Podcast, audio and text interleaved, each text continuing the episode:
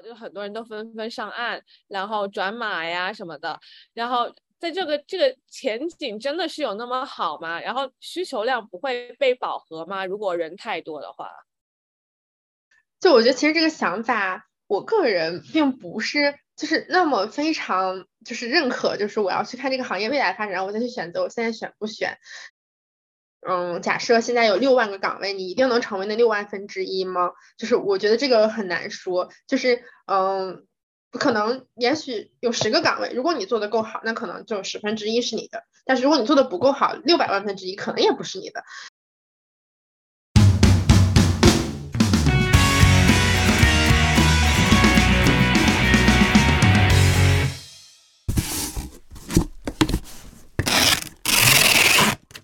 大家欢迎回来这一期啊，皮不皮，我是阿水。Hello，大家好，我是兰兰。就我觉得最近就是呃，就是大家都是我身边很多人都是在呃什么叫什么上岸对吧？有个专业的名词，就是大家都是想转行转到呃当码农或者当数据分析师。所以呢，我们今天我在一个就是呃 Boss 直聘的一个活动上，然后就遇到了我在小红书上面有刷到过的我们的 KOL Cindy，然后呢，嗯。今天来到这里跟大家就是请了专业的人士来跟大家讲一讲，数据行业真的还很夯吗？然后，嗯，面临着就是各种裁员啊，包括啊那个就是呃竞争也日益增加，所以我们就觉得说，那我们要请专业的 Cindy 来跟我们啊，Cindy 也给自己大家介自我介绍一下吧。好。Hello，大家好，我是 Cindy，然后很高兴来到雅痞不痞这个频道，然后我觉得我也是非常巧，然后认识了阿水，然后在一个活动上，然后我目前呢是在 Amazon 做 Data Scientist，然后也是做了有一段时间了，然后目前呢我也是一个小红书的博主，然后呢主要是跟大家分享一下。Data 方向的一些求职经验，包括我也是名 B 站的博主，然后呃博呃账号小红书账号名字呢是 Cindy，大家可以直接搜，然后 B 站呢是 Cindy 的数据分析，然后大就都是相关的，然后同时我们也会呃有做一些就是相关面试的一些网站，然后后面也可以跟大家分享，所以大概就是这样对，然后因为我一直是我在纽约读的书，然后毕业之后就一直在纽约，所以现在也是在纽约这样子，嗯。欢迎 Cindy，欢迎 Cindy，非常荣幸请到 Cindy 来给我们做这期做嘉宾啊。那 Cindy 能不能先跟我们就是普及一下数据分析到底是在做些什么？嗯，对，就是我觉得这个问题就是超级多同学就是问我数据分析要做什么，就我觉得其实一句话就可以概括，就是非常简单，就是我要用一些统计的方法，或者是用一些可视化的方法。或者是用一些模型的方法，然后用它们来去做一些商业决策，就支持一些 business decision。然后大概这就是数据分析这个行业就总共做的事情。但是你要细分的话，其实也有就是三种不同的岗位嘛，比方说 business analyst 商业分析师，data analyst 数据分析师，还有 data scientist，然后就是数据科学家，然后也是有一些些的不一样，但是大概做的事情就是这个事情，对。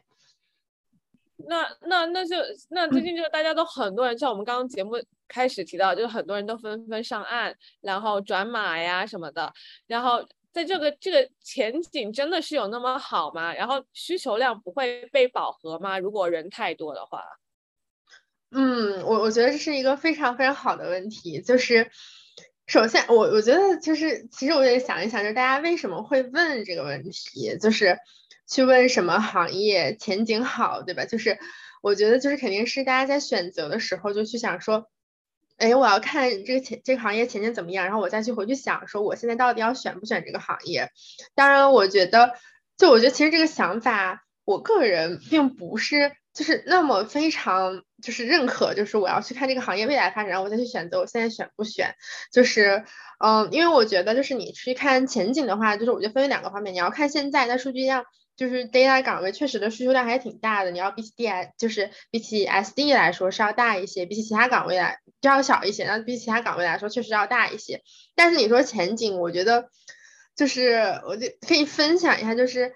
呃，就是我一直从本科找工作吧，到到现在要到毕业之后这么这么久的时间，然后大家。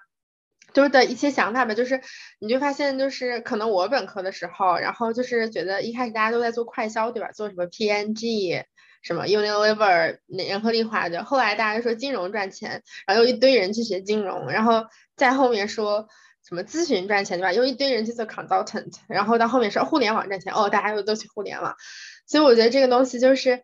嗯，就好像是一个就是 cycle，就是总有这嗯几年的时间，这个东西火，这个岗位火，让大家都去做这个事情。所以我觉得前景没有一个行业它是一直有前景，它一直会火，然后也没有人可以说它一直能火就火多少年。所以我觉得就是你去看前景这个东西，去定自己现在到底要不要选这个行业，其实我我我我并并不是那么认可这个想法吧。不知道就是。阿水和兰兰，你们有什么就是想法对于前景的这个，包括你们当年从事的行业，会不会就是也会当时有考虑这样的问题吗？对，有考虑，但是我因为我我这人就是没有这个知道，虽然说码农啊、数据分析这种赚钱，但是就是没这个脑子，所以说只能去从事文科啊，对，就就比较屌丝。那那那那个经济就是好奇问一下，因为就是对数据分析，我也就是我也是个小白啊，就是。嗯，我就就我听说，就是这是一个听上去很光环的一个，就是啊很辉煌的一个事业，但是其实有些时候也会有它的嗯 pain point 吧，啊，就比如说他们说，其实数据分析就是看你怎么讲这个故事，对吧？就是有些时候也可能会有点偏差，就是有些时候你是为了讲这个故事去做的数据分析，就是证实这个故事，而不是反过来。啊，然后还有有些听说说法是，你虽然说给了领导这些数据，但如果说你说的故事不是领导想听的，领导其实也不会听你的。所以就是你对就是这方面有什么见解？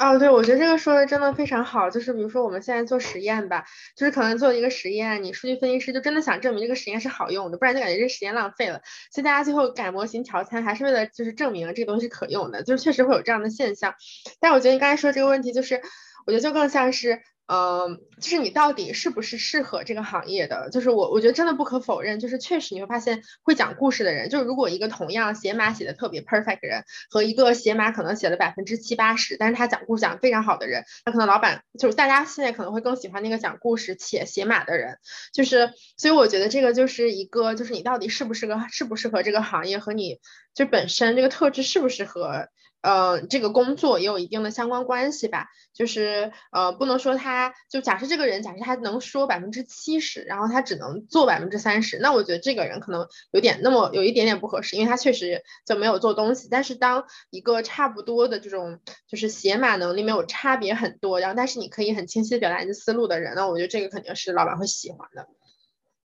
那就是。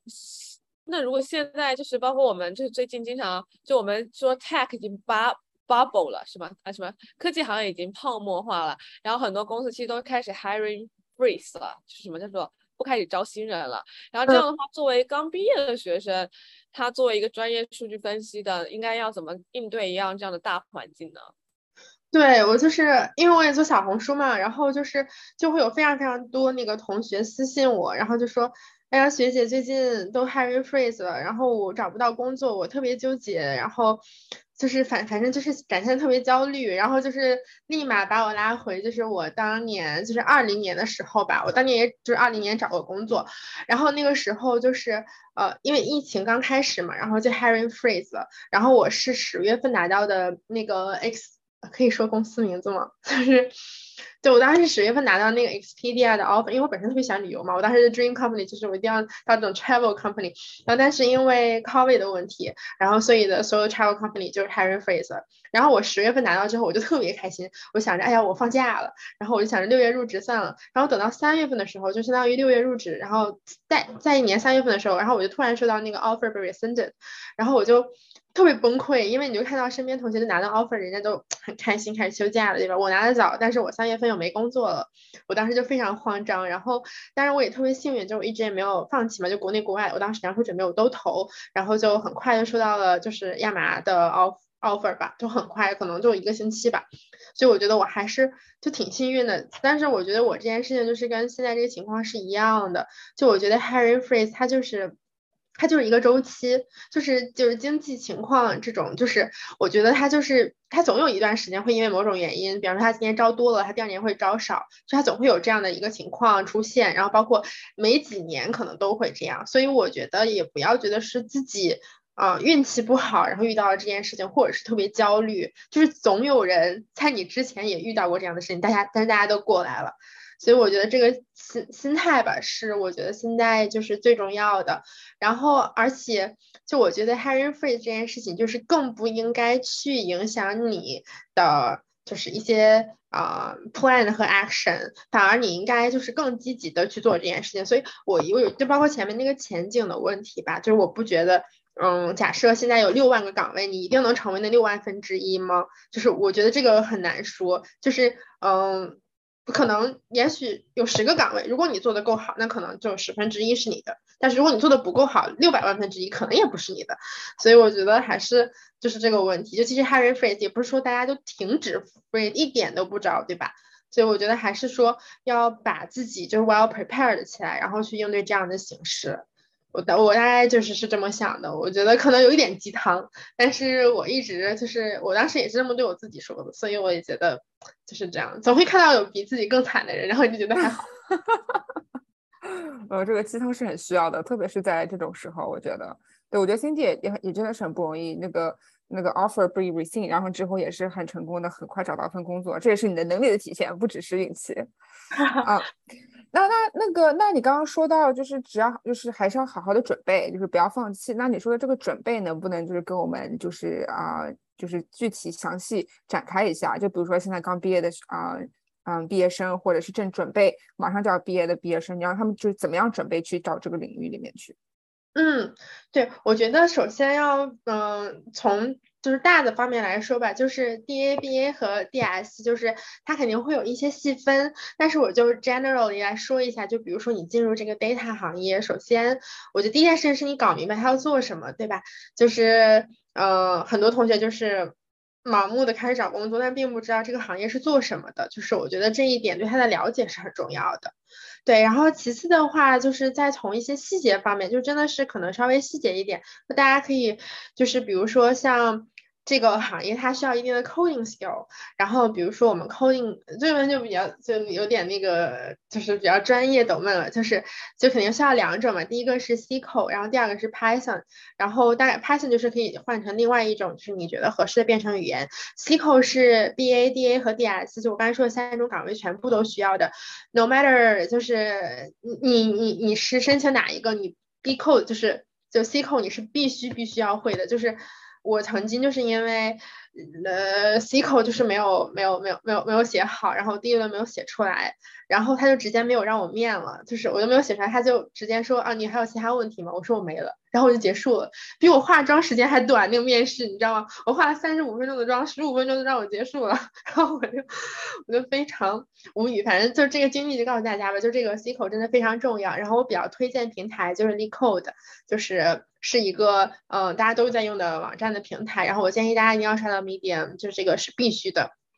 然后因为我真的遇到过很多次原题，然后 Python 的话主要是 DS 可能会考一些考一些算法类的题目，然后但是 DA 和 BA 的话就不太会考算法，所以也不用说非常 heavily 的去刷一些很 hard 很难的算法，就是就是 easy 的一些算法，我觉得其实就是够的。然后包括一些数据处理，可能大家要注意一下。对，然后这个是我想说的编程的部分。然后第二个的话，我想说的是就是 case 的部分。case 是中中国同学，就是我目前为止，我觉得大家问题最大的部分，就是因为我从我小红书是去年开始做的吧，去年的时候，然后到现在，就我大概有 mock 了就三百个同学，基本上我每周每天就都会遇到不同同学，要不然改简历，要不然 mock，就是就你总的来说，就大家的呃 case 题都。都都不好，就是，嗯，我觉得就是，首先就是你肯定要明白 case 题分哪几类，就是比如说我们常说的产品类的 case。然后包括 product case，然后哦不，sorry，product case，然后包括 machine learning 的 case，然后这这两个方面是主要，还有一些 business 的 case。然后呢，相对来说，就 BA 和 DA 的话，可能就会比较偏向于 business product。那 DS 的话，可能就是 business 不太会考，然后主要是考 ML 和 product 这两个方向。那这个的话，话就是有一些，比如说一些呃，就比如说一些那个。呃，书吧，然后就像看看 business case，大家可以看那个 case in point。然后呢，如果是像呃其他的呃像 product 和 ML 的 case 的话，大家可以看一些，比如说像呃。就是有一些网站就是 Stellar Peers，然后他们会有一些很免费的资源，就看一下框架这种。然后呢，包括也会可以学一些 A Collection of，忘记它的书名了，糟糕了，就是就会有一些那个叫什么名字呀？没事，到时候你想到之后发给我们，可以放在信息栏里面给那个听众们。对，然后 太多资源了。是，然后包括可以看一些 Medium 的一些 post，就比方说。啊，Uber 呀，Lyft，然后还有 DoorDash，这几个都是在 Medium 非常火的公司，他们就会把自己做的一些实验的东西，就是做的项目的东西，就完全铺在上面，就可以有一个很好的思路。然后除了 case 之外呢，可能大家也会准备一些 behavior question，对吧？就比如说，呃，像 Amazon 的著名的十六个 leadership principle，对吧？就是这个就是一定要提前准备的。然后除了这些准备资料之外，我就想跟大家说，就是。就是 mock interview，就这个真的模拟面试是非常非常非常重要的。就是呃，因为你很多时候你觉得你自己是 OK 的，你觉得你什么都会，什么都懂，然后但是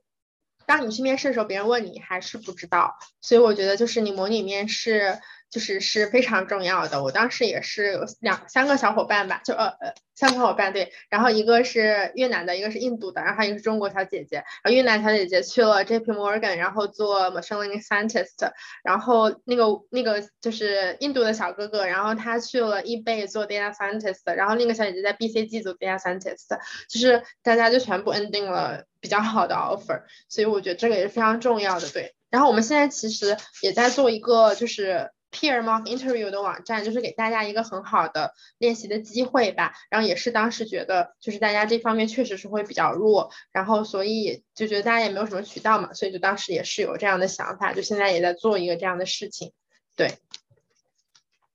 感觉我们今天真的满满的干货，然后感谢你真的就是跟大家讲。你要做这这这几步，然后就跟他小红书的视频一样，大家可以去关注。我们也会把呃新的的频道放在信息栏，所以大家可以去关注一下，满满的干货。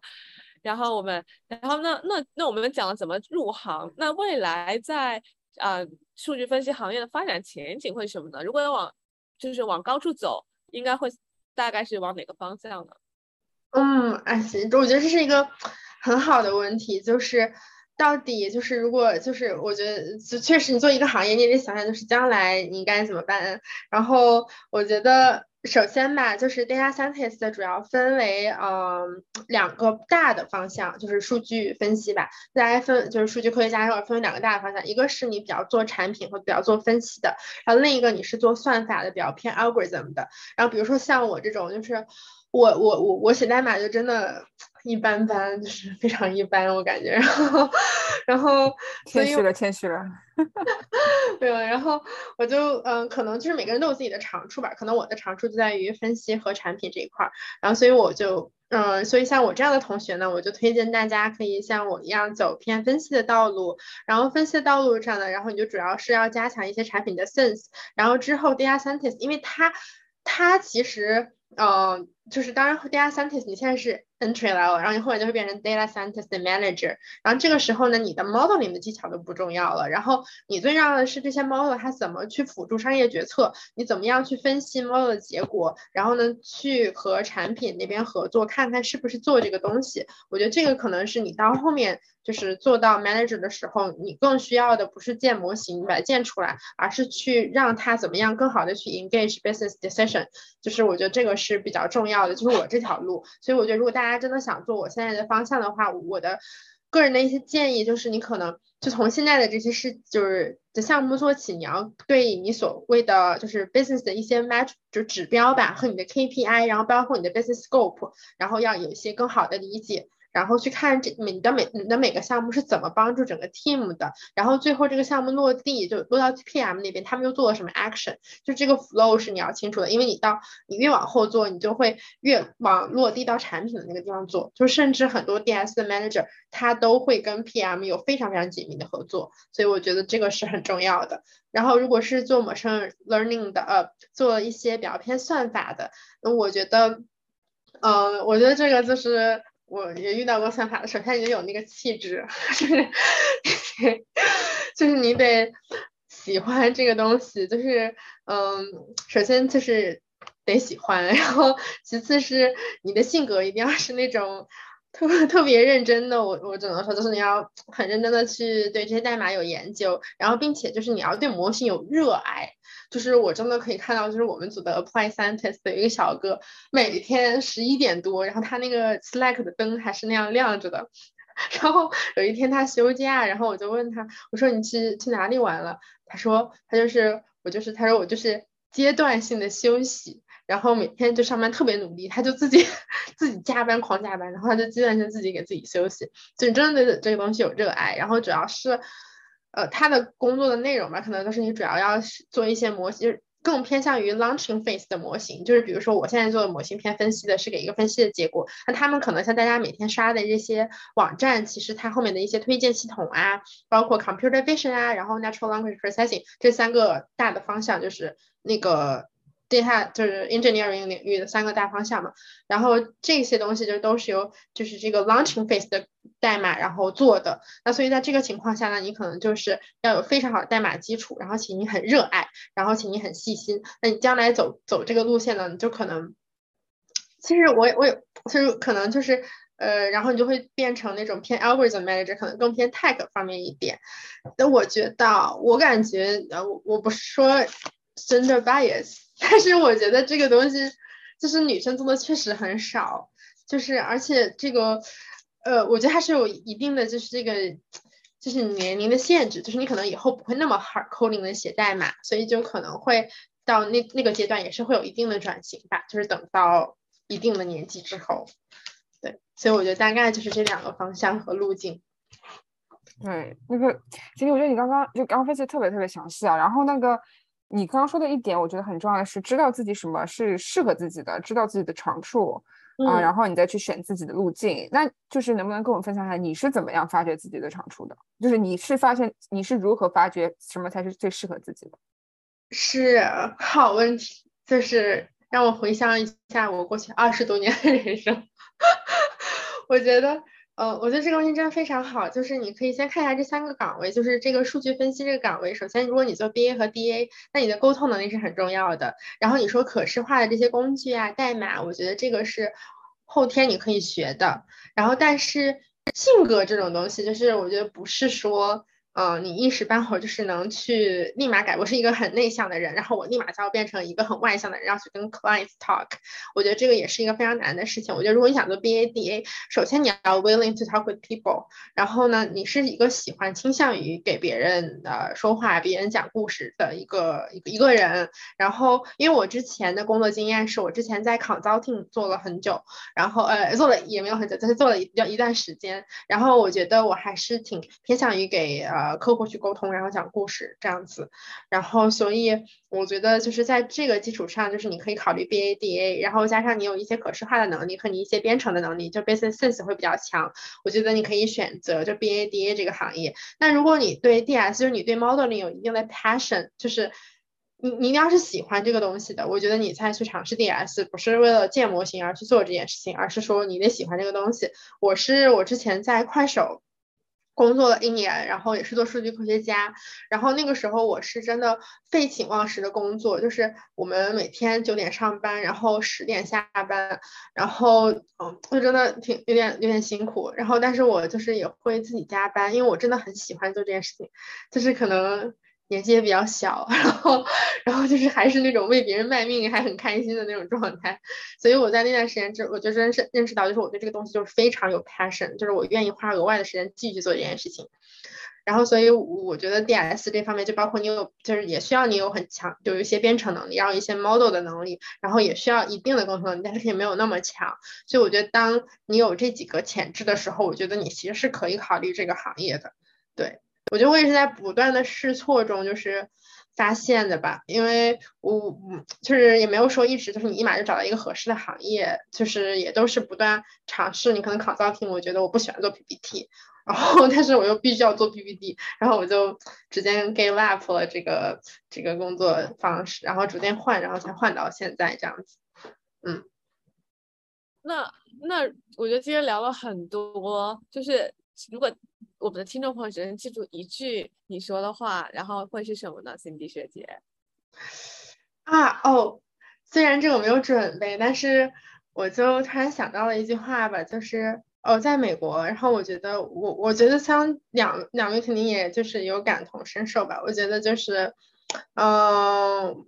就是学创上重要一句话就是 go for the opportunity。就这个事情是我非常 motivate 我自己的，就是我感觉就在美就在这边，就是你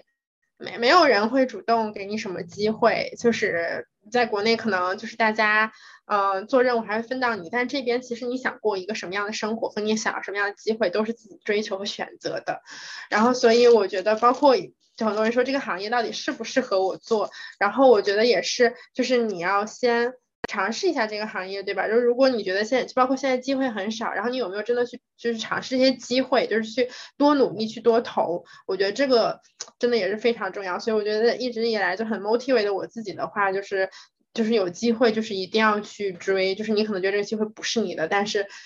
还是要努力去去尝试。我觉得这个在现在这种情形下，我觉得非常合适。对，好的，谢谢 Cindy 今天来我们的节目。我我觉得今天真是